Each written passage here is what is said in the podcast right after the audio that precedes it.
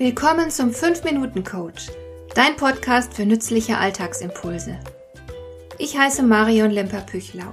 Als erfahrener Coach habe ich jede Menge psychologische Tipps für dich, mit denen du leichter durch den Alltag kommst, damit dein Leben ein bisschen einfacher wird.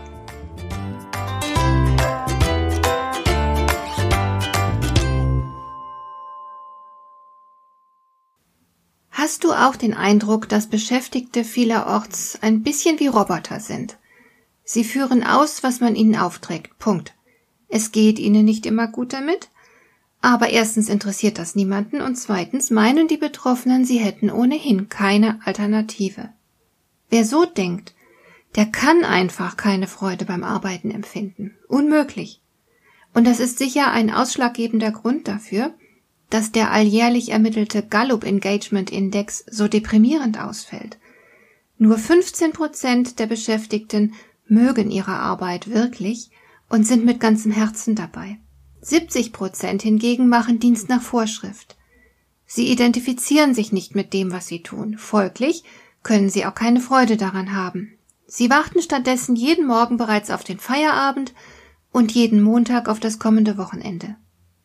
Das ist kein Leben. Jan Teunen, der Geschäftsführer der Teunen Konzepte GmbH, hat sich darauf spezialisiert, Unternehmen bei der Entwicklung eines motivierenden Arbeitsumfeldes zu helfen. Und motivierend bedeutet für ihn zugleich auch kreativ, schöpferisch. Denn wir sind motiviert und glücklich, wenn wir etwas gestalten.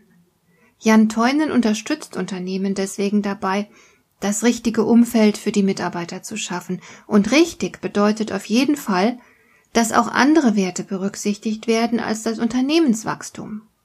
Unternehmen müssen sich inzwischen immer mehr auf die Bedürfnisse von Beschäftigten einstellen. Die Menschen wollen mehr als eine gute Entlohnung. Unter anderem liegt ihnen immer mehr an einer guten Unternehmenskultur, in der der Mensch als Individuum zählt.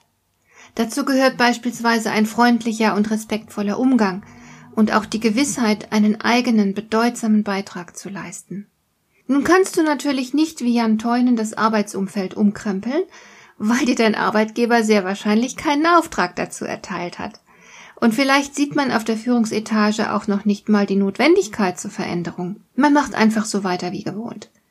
Es wäre nun recht unbefriedigend für dich, wolltest du darauf warten, dass irgendwann mal jemand wie Jan Teunen engagiert wird, um das Arbeitsumfeld lebenswerter zu machen, sodass die Arbeit endlich Freude bringt statt Verdruss und Stress.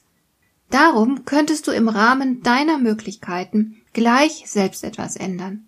Du könntest in bescheidenem Umfang selbst dein Arbeitsumfeld positiv beeinflussen. Wie das geht, ist eigentlich klar.